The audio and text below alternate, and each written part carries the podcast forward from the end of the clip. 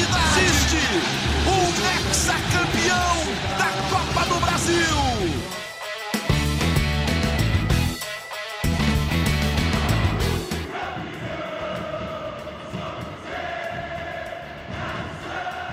Um abraço, galera. Chegando com uma edição extraordinária do nosso GE Cruzeiro, uma live para falar dessa terça-feira de muita notícia no Cruzeiro Esporte Clube, uma bomba na Toca da Raposa 2, que a gente vai repercutir aqui com companheiros de luxo, tentando entender o que aconteceu e tentando projetar para frente o que vai ser o futuro do Cruzeiro no Campeonato Brasileiro.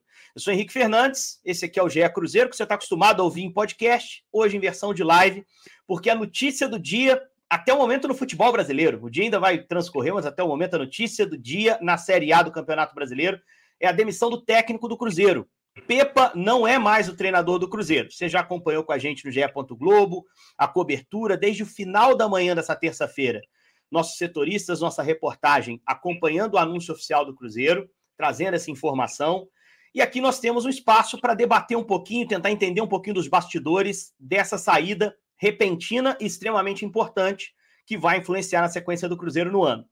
Para conversar comigo, vou conversar, começar de cima para baixo aqui na minha janelinha, estou vendo cada um ali, já ansioso para falar. Fernandinha para trazer a, a, voz da torcida, para observar, uh, sob o ponto de vista do torcedor, o que, que representa essa troca tão importante. Mas vou começar com o Gabi Duarte. Gabriel Duarte estava acompanhando a apuração pela manhã, estava dedicado à cobertura do Cruzeiro. É, e talvez seja, Gabi, quem trouxe primeiro essa informação, talvez até um pouquinho antes ainda do anúncio oficial do Cruzeiro, né, Gabi? É, foi, foi realmente uma apuração surpreendente, uma notícia bastante impactante, bastante surpreendente. Queria que você trouxesse primeiro um destaque, assim, de como você sentiu, como você recebe essa importante notícia. Um abraço, Gabi. É, um abraço, Henrique, abraço, Guilherme, abraço, Fernando, abraço todo mundo que está nos assistindo. É, essa situação vem se arrastando do Pepa por alguns dias, Henrique. Até queria trazer isso aqui um pouquinho. Depois do jogo contra o Grêmio, é, a gente até publicou uma matéria falando que ele estava pressionado. Mas eu não esperava, eu, no meu, no meu sentimento, não esperava que a decisão fosse tomada agora. Eu esperava que a decisão fosse tomada pós-jogo contra o Bragantino no domingo mas é, a situação foi reavaliada, é, foi sendo avaliada desde domingo à noite até segunda para essa decisão ser comunicada na terça-feira. Uma decisão pensando muito nos resultados que o Cruzeiro teve, mas também muito dos bastidores que o time estava tendo aí, da relação do Pepa com alguns jogadores, com o elenco mesmo. Acho que tem muita, muita coisa a se falar sobre essa situação toda que acabou culminando na, na saída do, do Pepa vai ser o terceiro técnico que o Cruzeiro vai ter na temporada. O Cruzeiro está igualando aí os, os, times que mais trocaram de treinador na Série A nessa temporada, Henrique. E também tá ligado em todo, todo, todo noticiário do Cruzeiro. Não vai me dizer que você também não ficou surpreso, Gui, porque você estava gravando comigo e Fernanda ontem, e a gente até fez críticas Sim. ao Pepa, mas não falamos em demissão, né, Gui? Um abração. Sim. Exato, Henrique, Gabi, Fernanda, todo mundo. Pois é, a gente, a gente, eu até queria trazer esse testemunho também. A gente sabia que tinha uma avaliação do trabalho. É óbvio que deveria ter, se não tivesse, estaria tudo errado, né? ainda mais pela forma como foi a derrota é, contra o Grêmio, pela sequência sem vencer, apesar de boas atuações. Mas eu estava no plantão desde cedo e, e, a oficialização por volta de 11, 11 e 15 da manhã me pegou de surpresa. A gente sabia que desde ontem, com a volta da delegação, que chegou mais ou menos ali no final da manhã, 10 horas da manhã, a Belo Horizonte, eles dormiram em Porto Alegre no domingo, e aí, ontem, com a chegada a Belo Horizonte, é, começaram a ter as conversas é, do, do staff do Cruzeiro e tudo mais, e a gente apurando, obviamente, o que tinha era uma indefinição.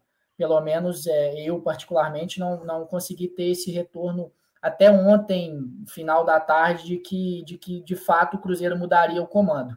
E hoje há a conversa com o Pepa pela manhã e a, a, eles chegam a esse acordo aí pelo fim do trabalho, por opção do Cruzeiro, obviamente. Mas é interessante isso que o Gabriel falou, né? A gente tem uma relação do Pepa, é, um cara que é muito carismático, que a gente vê que ele é até muito tranquilo né, à beira do campo e e às vezes a gente estava acostumado, por exemplo, com o Pesolano em um passado recente, de uma cobrança muito mais ríspida até os próprios jogadores. O Pepa bem tranquilo, um jeito diferente, mas também tem a forma dele trabalhar. E isso acho que dificilmente um treinador vai agradar a todos do elenco, né? Principalmente aqueles que jogam menos. E essa é uma situação que a SAF tenta gerir desde o ano passado, ter um elenco curto para que o máximo possível dos jogadores consiga ter minutos em campo e não saiam insatisfeitos ou é, de alguma forma possam atrapalhar esse ambiente. E, a gente é ainda Guardiola também, Guardiola também defende essa ideia, né? Quanto menos jogadores eu tenho, quanto menos jogadores eu tenho, menos jogadores insatisfeitos eu tenho. Tem aquela frase do folclore do futebol. O treinador tem 11 amigos, três ou cinco que gostam mais ou menos dele, o resto não gosta não. O resto é quem não tá jogando, quem não tá nem entrando nos jogos. Eu só não sei se tinha alguém fora do Cruzeiro que pudesse balançar o prestígio dele. Vou dar só o meu primeiro, minha primeira saudação a Fernanda, coração azul celeste dessa live aqui, para conversar sobre o ponto de vista da torcida, né? Porque existia uma mobilização muito grande da torcida para domingo, para o jogo contra o Bragantino, que é um jogo chave. A torcida não está deixando faltar nada nos jogos em casa aqui para o Cruzeiro. E tem até sofrido muito, porque é, não pôde ficar no Mineirão desde a primeira rodada, não sabe exatamente onde vai ser cada jogo, teve que ir para Uberlândia para um clássico, teve que ir para Ipatinga para Sete Lagoas para jogo contra o Cuiabá. É Mineirão domingo. É um, é um cenário de casa do Cruzeiro, um jogo que pode reabilitar o time. E agora essa pancada, Fernanda. Só aquela impressão inicial de como você, você como torcedora, recebeu isso e se isso pode, de alguma maneira, pesar para domingo. Tudo bem? É, e aí, Henrique, um abraço para você, para o Gabriel, para o Macedo, para todo mundo que está assistindo. E eu, assim como vocês também, eu fiquei muito surpresa, porque para mim nem tinha essa chance de uma demissão agora. É, eu também achava que eles iriam esperar o jogo contra o Bragantino, e aí sim, se perdesse contra o Bragantino dentro do mando, aí eles poderiam pensar nisso, porque o resultado não está vindo, né? Então eu fiquei muito em choque, eu estava no meio do trabalho, e desde então eu consegui render muito pouco porque eu só consigo pensar nisso. Ao mesmo tempo que gera uma esperança de que agora os ares vão mudar, gera muita insegurança de que quem vai vir, se a pessoa vai conseguir dar conta, se o problema era mesmo o Pepa ou não, porque por mais que o Pepa tinha os problemas dele, ainda assim ele fez o time jogar bem contra vários adversários. Então a gente fica naquela dúvida se realmente ele era o problema, né? Mas a gente sabia que ia ter que sobrar para alguém, alguém ter se culpado da situação e foi para ele. É, mas assim, é, ele é um cara que sempre respeitou muito o Cruzeiro, então eu desejo aí só felicidade, sucesso para ele na, nos próximos passos é, e desejo que o Cruzeiro seja mais feliz ainda com quem for que venha. E só para é. pontuar uma, uma questão, até dando minha opinião. É, se o Cruzeiro, a SAF, tinha essa convicção de que precisava da mudança por, por motivo A ou B, e eu tenho certeza de que não é pelo campo, né, assim, pelas hum, atuações. É, esse é o ponto. Né, não, não pode ser, eu imagino, né, assim, pelo que a gente conversa com as pessoas e até a avaliação do que o Cruzeiro vinha apresentando, apesar do, dos resultados, era boa. Eu acho que tinha que mudar logo mesmo, porque não adiantava também dar uma sobrevida uma semana de trabalho para chegar contra o Bragantino, jogou bem, tá tudo certo. Não é assim, né? Então, acho que se, se houve essa convicção e a gente quer acreditar que, que houve, né, para que fosse o Pepa mandado embora, melhor que tenha sido agora, até porque tem a data FIFA logo ali também. A data FIFA tá começando a assustar treinador, hein, Gabi? E, e jornalista mineiro também, né? Porque na outra caiu do Atlético, nessa Exatamente. caiu do Cruzeiro. Bicho, marca aí a data da próxima, ninguém faz nada na semana da data FIFA, tá? porque pode acontecer qualquer coisa. Agora, e, faz algum sentido. E a data é um FIFA período... virou aliada do Cruzeiro, o Henrique. Isso. internamente, porque o Cruzeiro vai ter nove dias é, entre o jogo do Bragantino e o jogo contra o Santos para trabalhar o time nessa data FIFA. Então, o novo treinador vai ter um intensivão, assim vamos dizer, vai ter um tempo maior de treinamento e de conhecimento desse grupo para tentar azeitar esse time. Algo que o Pepa teve. brasileiro. Algo que o Pepa teve lá no início do trabalho dele, né? Aquele, aquele período pós-eliminação na semifinal do estadual e aproveitou bem. Porque Exatamente. eu fiz alguns recortes do trabalho dele aqui para a gente debater. Nos primeiros oito jogos, o Pepa ganhou cinco deles. Passou de fase na Copa do Brasil e chegou a ficar em quarto lugar no brasileiro, né? O Cruzeiro, você pega 18, os 18 primeiros pontos do brasileiro, ele soma 12. É, a conta é é muito generosa, é um início acima do que a gente esperava. Cruzeiro em quarto lugar era uma grande notícia na época, né? Aí, se você tirar esses oito primeiros, os 17 jogos seguintes, ele venceu só dois jogos. Aquele do São Paulo, gol do Rafinho, gol do Machado lá em São Januário, portões fechados contra o Vasco. Tava sete jogos sem vencer, mas se você pega um recorte dos últimos dez, e aí você vai pegar a janela de transferência, a gente está vendo os números aí na tela, de aproveitamento dele do trabalho como um todo, mas se você pega um recorte dos últimos 10 jogos, você vai ter um incremento do grupo com a janela de transferências e jogadores novos inscritos, alguns titulares, hoje sob o comando do Pepa até a última partida? Lucas Silva, Elimelton Palacios, que acabou sendo titular com a lesão do William, Arthur Gomes, titular, Rafael Elias, centroavante titular, jogadores que chegaram agora. Nos últimos 10, o recorte é mais ou menos. São cinco empates, duas vitórias e três derrotas. Ou seja, é um time que ganhou pouco, mas é um time que também não perdeu tanto assim. E aí, o que o Gui já falou, eu endosso. Para mim, não é trabalho. A queda do Pepa não foi pelo desempenho em campo. Tem algo maior que pode ter acontecido antes do jogo contra o Grêmio, que foi um jogo atípico, muito abaixo do que a gente viu, ou depois do jogo contra o Grêmio. Ô, Gabi, você estava cobrindo domingo? O Gui eu sei que estava, porque eu trombei com ele na redação. Você acompanhou a coletiva do Pepa? Quando ele estava falando lá na Arena do Grêmio, você teve alguma impressão, alguma sensação de que ele, a crítica dele talvez tivesse ido longe demais e que isso pudesse não chegar tão bem ao vestiário do Cruzeiro? Sim. Eu acho que começou é, pela declaração do, do, do, Rafael Cabral logo na beira do campo, Henrique. Você deve ter visto também, que claro. ele, eu não, não, vou saber exatamente as palavras agora dele, mas que teria bronca lá no vestiário, teria, teria uma discussão lá no vestiário, ele falaria as coisas que ele estava pensando lá no vestiário, porque ele não tinha gostado nada disso. Ele chamou de inadmissível né, a atuação do, do Cruzeiro. Aí chega a coletiva do Pepa e ele fala daquela questão que trocaria os 10 se ele pudesse no intervalo. Aquilo pega muito mal dentro do grupo do Cruzeiro, internamente dentro do, do, do Cruzeiro mesmo. Aquilo pega muito mal essa declaração. Acabou expondo um pouco os jogadores. A gente sabe como que os jogadores é, é, vivem tudo isso, ouvem tudo também o que falam sobre o time, e isso é levado para a parte interna. Então, acho que essa, essa declaração do Pepa que mudaria o time todo do, do intervalo para o segundo tempo, mexeu também bastante com, com, com o brilho dos jogadores, do clima do Cruzeiro. Acho que foi uma, uma declaração, talvez que ele tenha passado um pouco assim do, vamos dizer assim, do script do que os treinadores falam nas coletivas. É, e engraçado que ele só mexeu, ele só fez duas alterações no time, né? Pelo menos cinco ele poderia, né, Gabi? É, mas não faria, porque no intervalo Claro, é. eu entendo também, ele não, ele não faria também, porque tem é. questão física, ele pode ter alguma lesão, alguma expulsão. É, eu acho que nenhum treinador faria. E assim. a mensagem dele foi assim. Falar, realmente. A mensagem dele é assim: tirei dois. Eu poderia ter escolhido qualquer dois ali para mudar, porque ninguém tava merecendo ficar. Essa é a visão dele. Mas eu acho também que era meio figurativo, assim, pô, não quero apontar o dedo, falar assim, ó, errou Marlon, errou Fulano, Cicrano, semana passada errou Gilberto. Então ele deu aquela generalizada que eu acho que ele tenta, imaginou que fosse dar uma, uma dissolvida na crítica, mas que talvez tenha o efeito tenha sido contrário. Porque nem todo jogador, né, Gui? Você que é um peladeiro de mão cheia de qualidade, que eu já joguei contigo, nem todo jogador sai de um jogo no intervalo achando que jogou mal. E a crítica pega em todo mundo, né? É isso, é. Pela primeira vez eu vi o Pepa expondo um pouco mais o elenco nessa trajetória toda, né?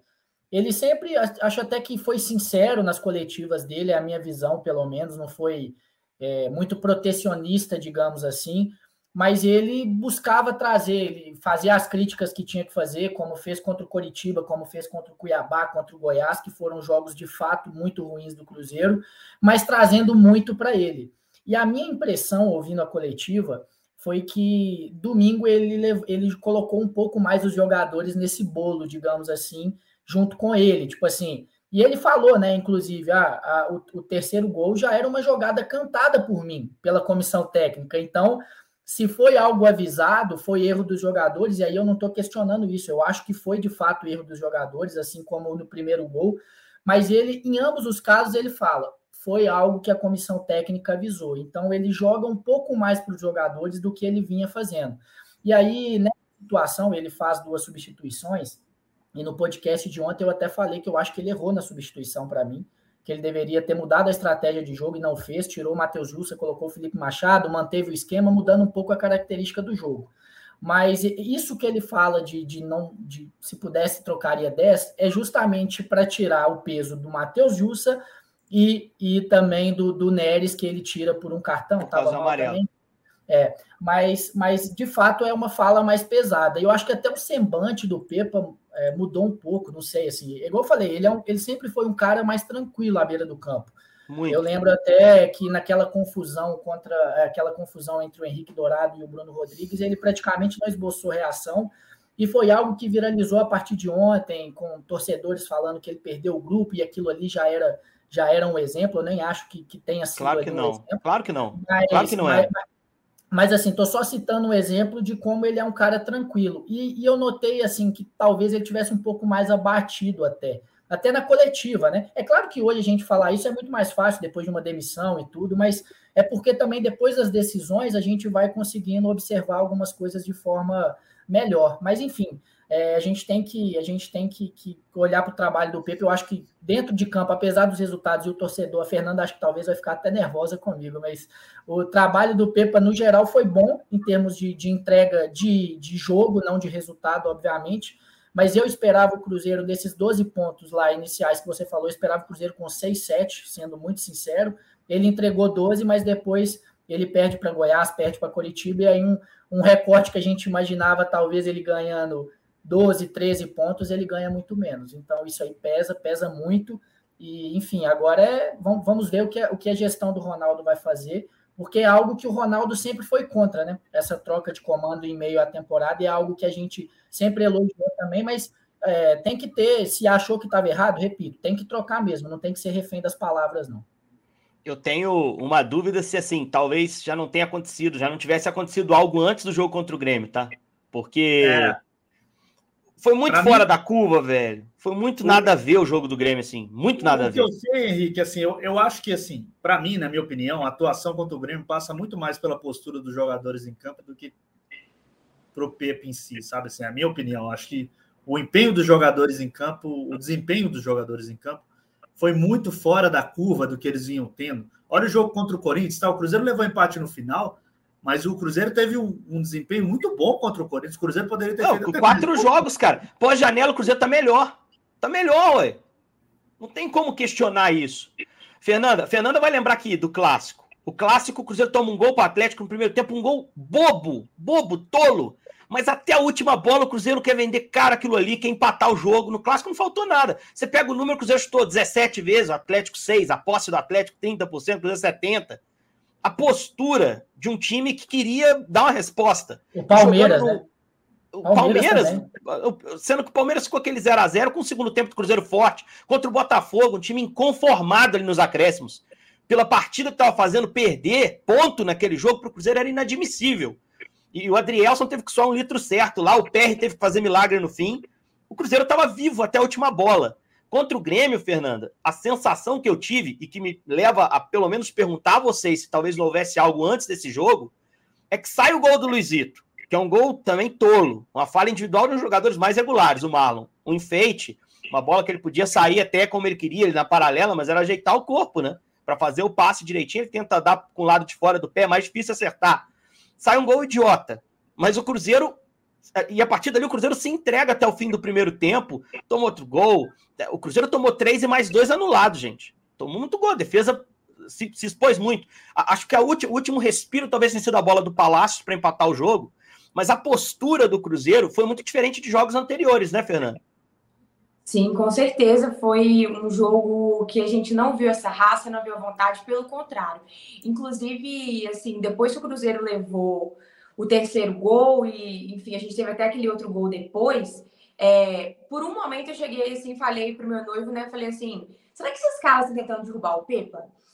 Eu falei assim, é claro que depois eu, eu comecei a pensar, falei, não, não deve ser isso. Mas por um momento passou pela minha cabeça, porque eu falei assim, gente, que falta de vontade, o Cruzeiro tá entregue ali, ele tá deixando o Grêmio fazer o que quer. A gente está tendo erros de jogadores bons, jogadores que é, são muito melhores do que aquilo, e alguns erros bizarros. E a gente vê essa apatia total dos jogadores, assim. E aí eu fiquei, assim, muito assustada. Também cheguei a pensar que tinha acontecido alguma coisa antes do jogo contra o Grêmio. Porque não foi normal o desempenho.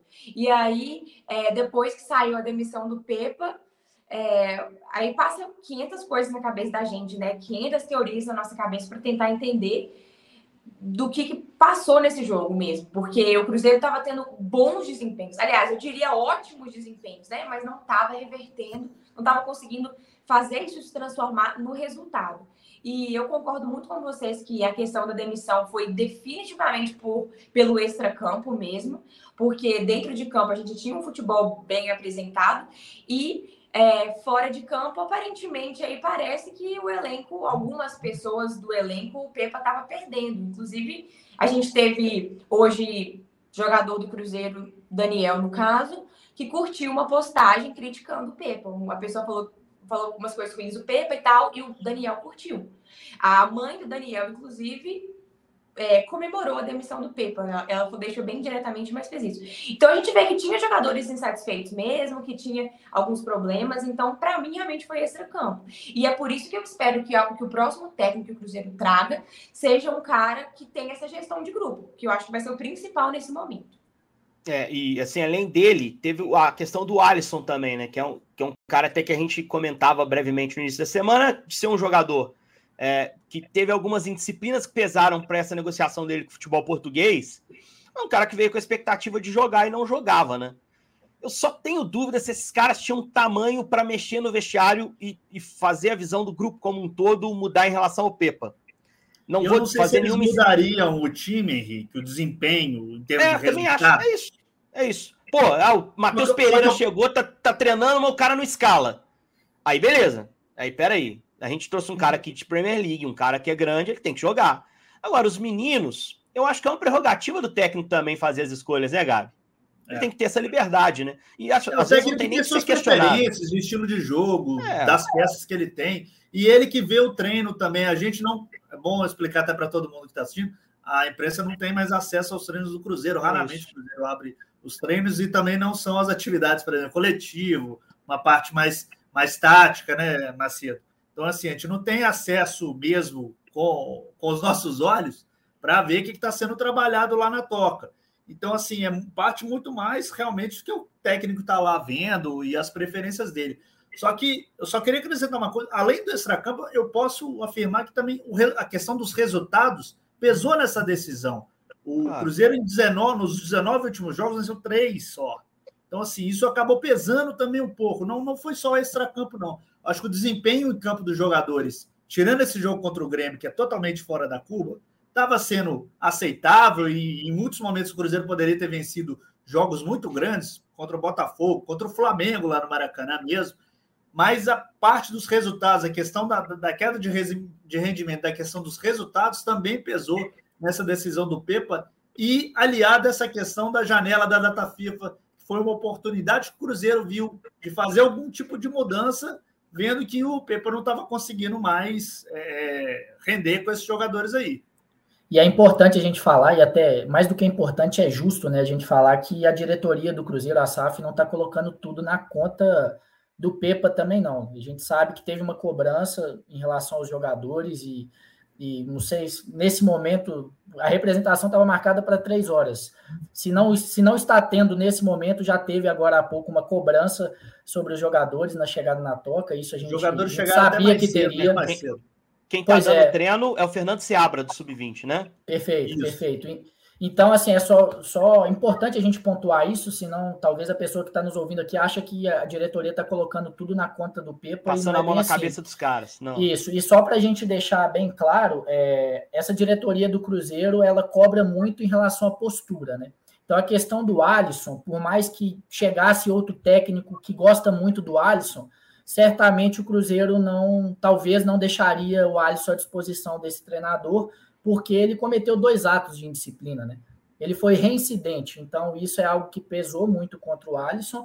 E o Daniel Júnior, a gente tem que lembrar que teve, se não me engano, foi uma entrevista dele mesmo para gente aqui no Globo Esporte, ele falando que o, Pe, o Pesolano cobrava muito dele intensidade, que por isso que ele não conseguiu até jogar mais vezes com o Pesolano. Então, é, a gente é bom a gente ponderar essas questões também, porque nem sempre a culpa é só do treinador, né? A gente pode questionar uma escolha ou outra. Eu, particularmente, acho que o Daniel é, poderia estar tá tendo um pouco mais de chances, até mesmo o Nicão, já que não foi negociado, porque o Vital não está não tá correspondendo, mas aí é outra história. Eu só estou trazendo aqui o que a gente sabe de informação em relação a questões que esses jogadores e outros também precisam melhorar. E a intensidade é uma coisa que o Nicão também, né? Em algum momento precisava melhorar e talvez por isso não tenha tanta oportunidade até o momento. Antes Tem da gente começar... do Gilberto também, né, Henrique? É isso. Eu, ah, ainda bem que o Gabriel tocou nesse assunto, para eu não ser o cara que tocou no assunto. Time entrosado aí. é, o Gabi é fera. Não porque pensa igual a mim, mas porque pensa muito, muito bem. O, o a, a, gente está olhando muito para esses caras que não vinham jogando, mas o Gilberto, o Gilberto pagou pelo erro contra o Corinthians. Porque o Gilberto não foi nem relacionado para ir para Porto Alegre. E aí nós não estamos falando mais de um jovem jogador que não está participando tanto do processo, ou de um jogador indisciplinado. E aí a gente vai cair naquela história: se não pune o Alisson, se volta atrás, qual o recado que está passando para os outros? Você pode fazer o que quiser, que não dá nada. E o Cruzeiro não pode passar esse recado nunca mais. O Cruzeiro é organizado. Mas o Gilberto é grande, cara. O Gilberto é grande, Gabi. E ele ficou fora da lista antes do jogo contra o Grêmio. E o jogo contra o Corinthians foi muito para conta dele, embora para mim não tenha sido erro só dele, o mais grave foi. Ele é que entrega a última bola do jogo, passa a posse para o Corinthians, né? Também teve esse fato, né, Gabi? É, ele como jogador experiente, acho que poderia ter tido uma postura melhor naquele lance lá, em vez de tentar dar um passe. O Cruzeiro não precisava atacar naquele momento. O Cruzeiro precisava prender a bola no campo de ataque e deixar passar aquele último minuto para conseguir a vitória. Era importantíssima aquela vitória. O Cruzeiro estava jogando bem, fez um bom jogo contra o Corinthians, mas tudo foi por água abaixo. Eu acho que acabou pesando demais, realmente, esse lance na, na decisão de não levar o Gilberto. E para mim teve um peso muito grande essa, essa decisão do Pipa. Ele não tinha lesão, né? Não tinha veto nenhum. Não, ele treinou normalmente. Foi uma opção técnica. Pelas, pelas informações do Cruzeiro, ele treinou normalmente durante a semana. Treinou todos os dias. Treinou todos e a lista não tinha centroavante no banco. Não tinha. Não tinha. Não tinha. E, e, é um detalhe, assim, é porque às vezes a gente fala essas coisas e, não quer dizer que o jogador que ficou fora leva outros com ele para um ambiente, São um ambiente de vestiário.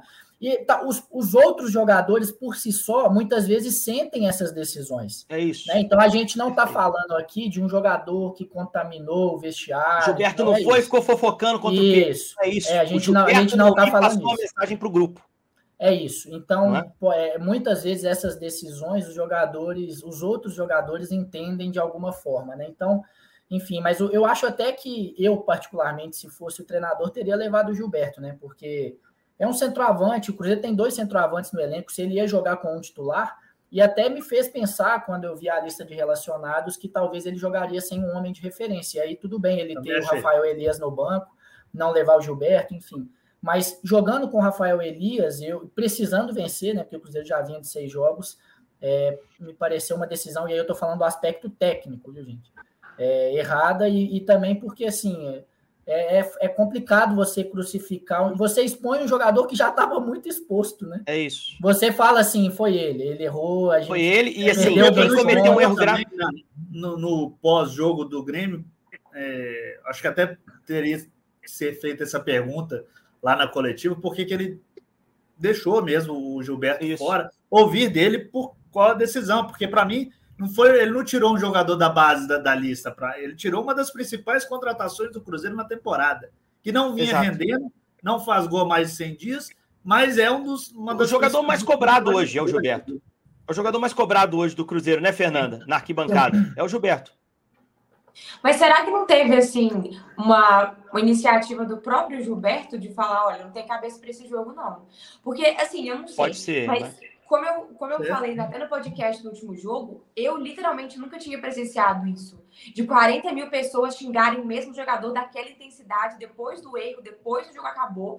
Tipo, foi a torcida inteira falando, a culpa foi só sua. Assim, por mais que não foi, mas foi a mensagem que deixou. Então, assim, eu fiquei muito chocada. Eu não sei qual é a preparação psicológica do Gilberto, mas assim, eu, se estivesse naquela situação, eu não sei se eu teria condição. Por mais que era um jogo fora, né? Mas talvez partiu dele, não sei. É, eu senti é, ele é bem, abraçado realmente, Fernando, depois do, do jogo aqui. Sim, ele foi abraçado por, pelos jogadores. Até uma observação que a gente fez no pós-jogo, o Pepa não foi lá com conversar com ele, pelo menos no campo. Não, não foi conversar com o Gilberto lá no campo. A gente não sabe como foi no vestiário do pós-jogo, mas no campo a gente não viu o Pepa conversando com o Gilberto. Mas o Gilberto foi muito abraçado pelos companheiros, por membros do staff do Cruzeiro. Pelo Machado, é... nem tanto, né? Pelo Machado, nem tanto, né? Exatamente, é, ele desce o. Não falou tem, tem Gilberto, né? mas Talvez depois do banho. É, então o banho, esfria a cabeça, Gilberto, né? Porque o Machado saiu bem irritado, como todo time, tem certeza. Apesar de quem tenha dado entrevista no Mineirão ter sido o Lucas Silva, contemporizando, baixando a pressão. A Fernanda tocou num ponto aqui que eu tô me sentindo até mal de ter levantado essa questão do Gilberto aí, de certa forma, porque realmente pode ter partido o atleta, a gente não tem informação. O Gabi e o Gui não conseguem entrar no treino, o Cruzeiro fecha, assim como todos os times, então a gente também não tem como perceber o clima, o ambiente, e acho que o Cruzeiro até fecharia a atividade hoje, mesmo que fosse aberta normalmente, né? A imprensa ia, ia ver algo bem, bem frio. Bom, lembrando que esse bate-papo aqui, essa live, vira podcast. Você está acostumado a ouvir o podcast de é Cruzeiro. Para quem chegou agora, por exemplo, ou quem quiser indicar esse bate-papo aqui, daqui a pouco a live termina, uh, ele fica, essa conversa fica salva no podcast de é Cruzeiro que você já conhece. Então, uh, você vai poder ouvir, participar, ouvir um pouquinho da nossa opinião. Vamos começar a projetar para frente ou alguém ainda quer falar do legado do Pepa? O legado é um papo interessante, né? Eu tenho para mim que quem pegar agora pega um time melhor do que o Pesolano deixou para o Pepa. Tô falando besteira, Macedo?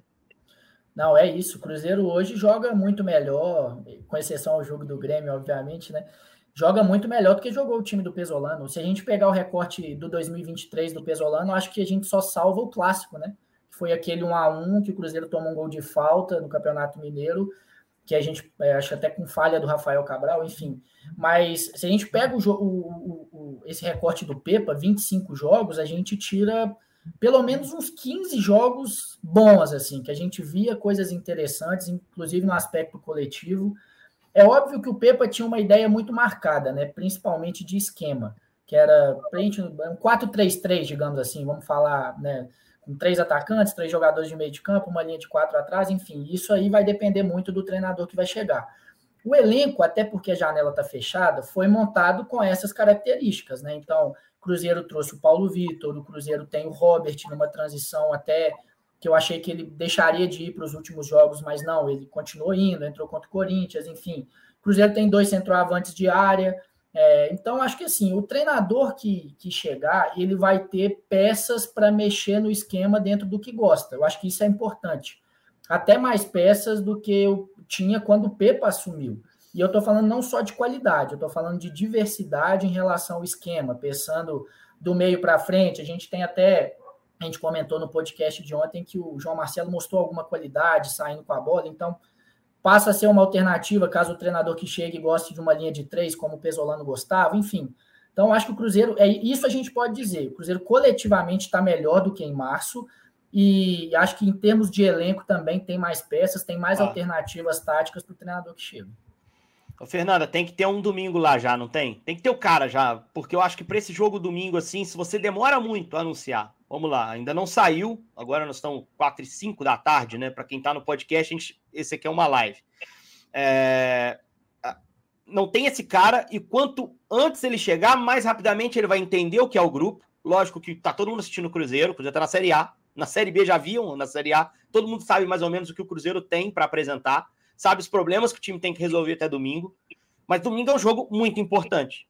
Tem que anunciar o quanto antes, né, Fernando? Com certeza, é, eu realmente espero que eles já estejam com o nome mais engatilhado, já estejam conversando para poder trazer. Acredito que sim, porque a diretoria do Cruzeiro, pelo menos até hoje, ela sempre passou uma imagem de ter muito planejamento, de das ações não serem precipitadas e por impulso, aparentemente são muito estudadas e analisadas. Então, se eles chegaram nessa conclusão, aparentemente eles já vinham pensando nisso há um tempo, então já vinham estudando alguém. É, e é isso, quanto antes melhor, porque ainda tem bastante ponto aí a ser disputado no campeonato, né? Caso a gente faça uma boa campanha no segundo turno, mas tem que ser assim, o quanto antes, porque a gente tá com muito, muito, assim, a torcida tá muito preocupada mesmo com esse, esse possível novo nome, porque a gente sabe que a diretoria do Cruzeiro é, pelo menos até agora, é, tá trazendo uns nomes que a gente não conhecia, né? Então, já surgiram aí vários nomes na mídia, mas eu fico pensando, será que eles vão trazer um nome óbvio desse? Ou será que eles vão buscar, né? Então, a gente está muito preocupado de saber se essa pessoa vai ter a competência, porque por mais que a gente vê muitos pontos a, ser, a serem disputados, ao mesmo tempo você olha e pensa, nossa, já passou metade do campeonato, será que o cara vai conseguir reerguer esse time? É tempo hábil? Então, assim, é muita ansiedade mesmo. Interino para domingo, nem pensar, né, Gabi? Não tem. O Cruzeiro não trabalha com essa hipótese. Vai ser anunciado um novo nome até domingo. Esse é o projeto. É, o Cruzeiro quer uma resposta rápida, quer anunciar o nome nos próximos dias mesmo, para ele poder assumir o jogo contra o Bragantino e ter esse intensivão aí da data FIFA que a gente já falou, Henrique. Para ele ter esse tempo, eu acho que realmente a ideia mais correta, assim, na minha opinião. Claro. O cara ia chegar rápido e assumir, porque o brasileiro tá, vai engolindo os times realmente e o Cruzeiro precisa reagir rápido. Agora eu queria perguntar a Fernanda se tem algum perfil de treinador, algum nome que ela preferiria. Já pede o nome de uma vez. Momento. Fernanda Hermsdorf, tá aqui a caneta do, do Gabriel, do, do Pedro, do Ronaldo. Agora tu assina aí com qual treinador? Fica à vontade. Ah, vamos chamar aí um grande amigo do Ronaldo, um tal de Zidane. Acho que é o Ronaldo. Oh, tá aí, Não, mas... Me desarmou, pô. Me desarmou. Vai. Um desarme é estilo Matheus Jussa ali por baixo, no carrinho. Será que ele não é... pode entrar jogando, não? Pois é, exatamente. Já ajuda ali nos dois, nos dois. Com o Pepa não, que ia falar que ia faltar intensidade. O é, Pepa é não ia aceitar. O Pesolano, então, só um bastidorzinho que vai ajudar a gente a traçar perfil. Uma fonte minha do Cruzeiro estava uh, conversando antes do jogo contra o Curitiba e eu perguntei, pô, o que vocês estão achando do Pepa? É, foi aquele jogo que o Curitiba segurou o Cruzeiro 0 a 0 até chato de manhã.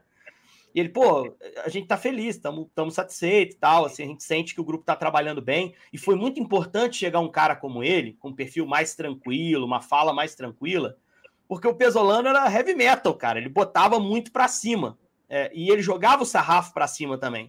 E a gente tem consciência que esse elenco é um elenco para meio de tabela, para buscar coisa boa, se tudo der certo. Então a gente tem que cobrar na medida certa o grupo que a gente tem. Né? Essa fonte estava otimista, satisfeita com o Pepa, isso tem um mês, dois meses, não sei. Entendia, Fernanda, que o perfil dele de ser um cara de falar mais tranquila, mais cordato, inclusive com a relação muito boa com a imprensa, muito educado, vocês que já tiveram a oportunidade de entrevistá-lo, ter com ele.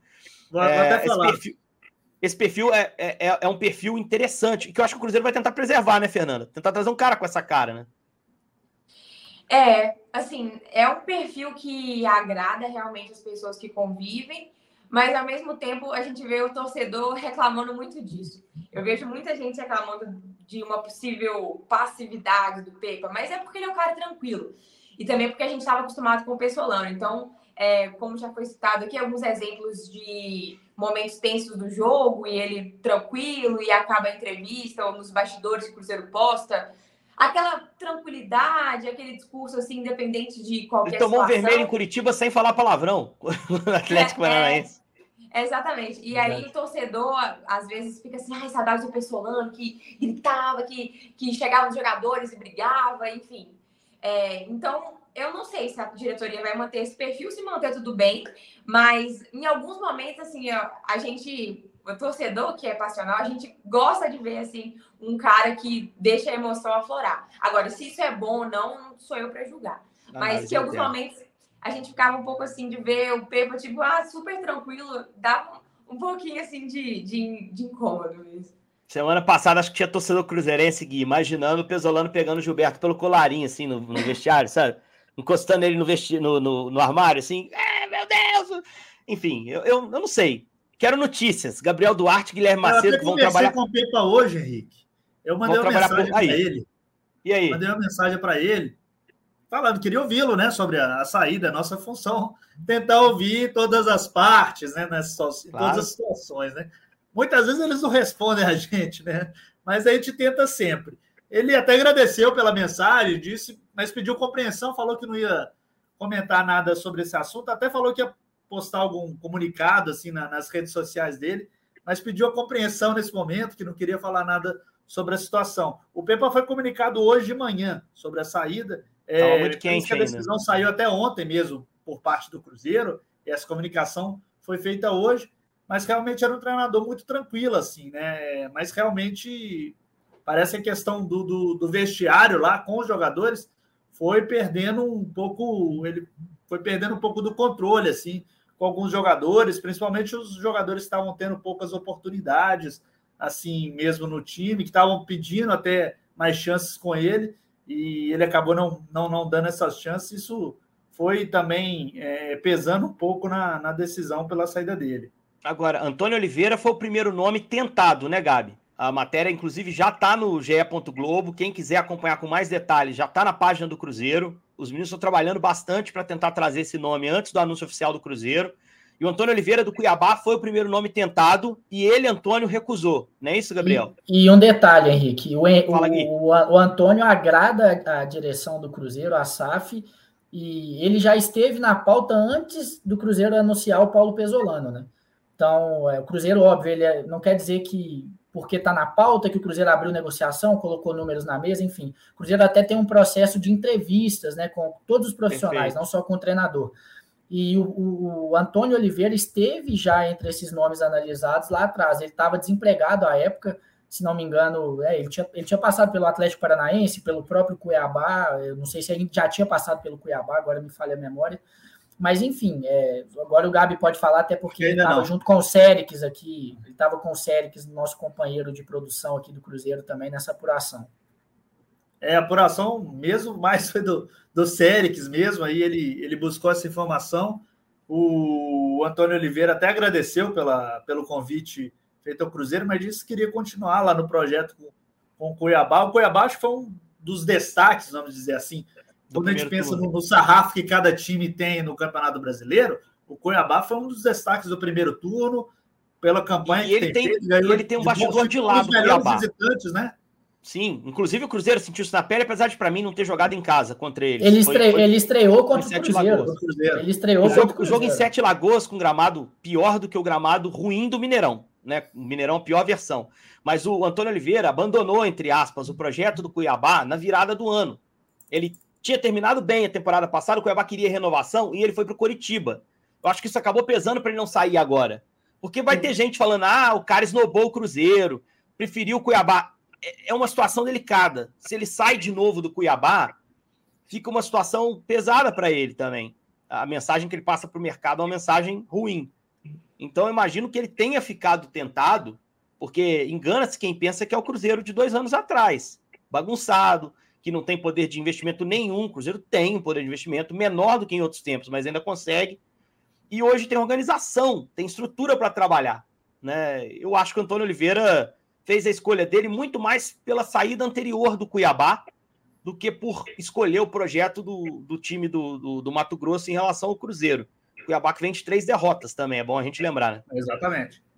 E até, e até falando dessa situação da busca do Cruzeiro por técnico, o Ronaldo deu uma entrevista no podcast do, do, do Mano Brown, agora tem dois meses, se não me engano, e ele deixa Isso. muito claro que, que a preferência dele é por técnicos estrangeiros, por conta da qualidade que esses técnicos vêm apresentando quando chegam no futebol brasileiro.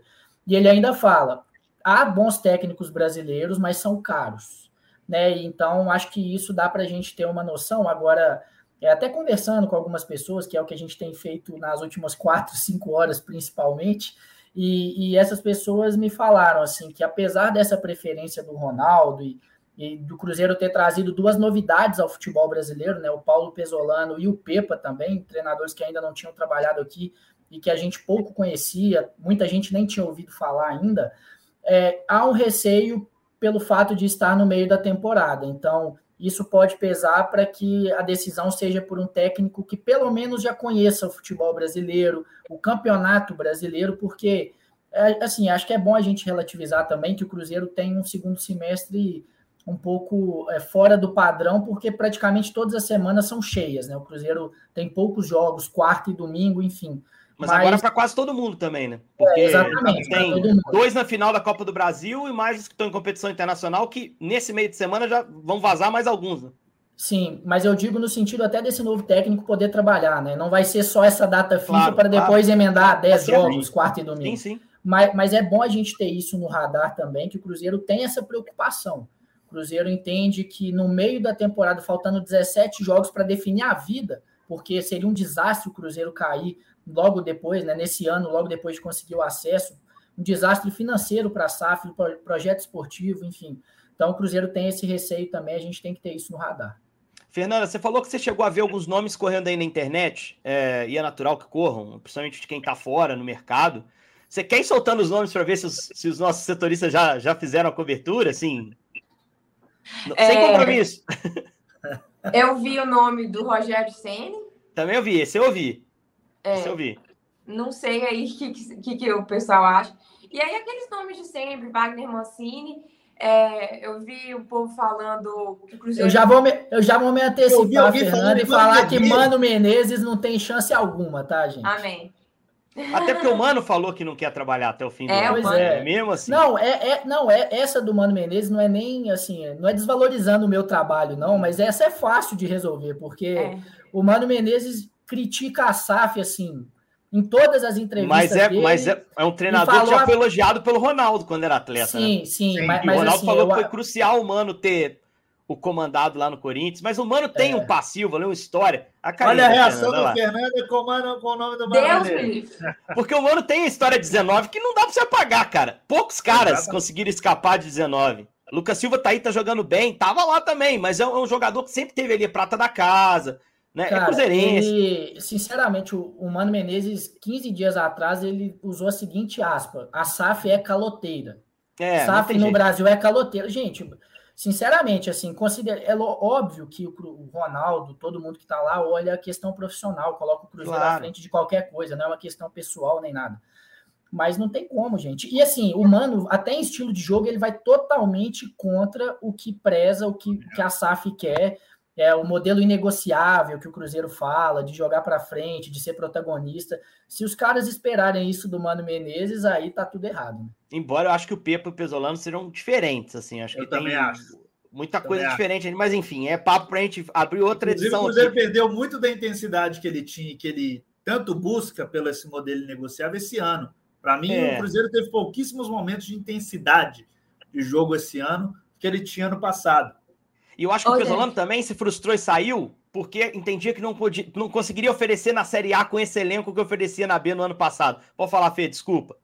É, eu só ia falar que eu tô assim, é, inclusive querendo muito saber, além do perfil do treinador, mas eu queria muito saber da questão assim financeira, porque eu, eu não sei se o Cruzeiro está pensando em trazer um técnico a curto prazo, tipo, para não deixar o Cruzeiro cair e depois ver, ou se o Cruzeiro vai querer trazer um cara para manter o Cruzeiro e fazer uma ótima temporada no que vem, já pensando em grandes coisas. Porque aí, dependendo do, tipo de treinador, né, pensando a curto prazo ou a longo prazo, eu queria saber também dessa questão é, da questão financeira, porque a gente teve uma janela no meio do ano que o Cruzeiro fez contratações maiores, é, com mais investimento né, do que no início do ano. O Cruzeiro mostrou uma tranquilidade financeira um pouco maior. Aí a minha dúvida é: será que o Cruzeiro agora vai investir num técnico, trazer um cara renomado e pagar um salário maior? Ou será que vai continuar nessa de trazer um cara menor, com salário menor? Eu também estou muito curiosa para saber. Eu tô achando que a Fernanda não brincou tanto com o negócio de Zidane, não. Acho que ela tem o. Ai, ela não. Eu tô brincando, eu tô brincando. Mas é uma ideia. pergunta pertinente. E vou complementar. Não só pela questão do quanto o Cruzeiro pode investir, mas também se o Cruzeiro está disposto a investir sem saber a divisão que vai jogar no ano que vem. Sim. Porque hoje o cenário do Cruzeiro ainda é brigar contra o rebaixamento. Se ele for rebaixado, ele perde a cota de TV, que é uma boa parte do que ele consegue faturar é, em momento de disputa de brasileiro. Ô, Gabi, Rogério Ceni, cara, eu também ouvi, a Fernanda falou. Responde a Fernanda, por favor, se você tiver alguma informação. Você Eu não tenho essa informação sobre Rogério Ceni, se foi feito contato, se é um não dá para saber. nome que está na lista. Eu, eu, eu não tenho essa Ainda informação ainda, se foi procurado. É, é um nome que está disponível realmente no É mercado.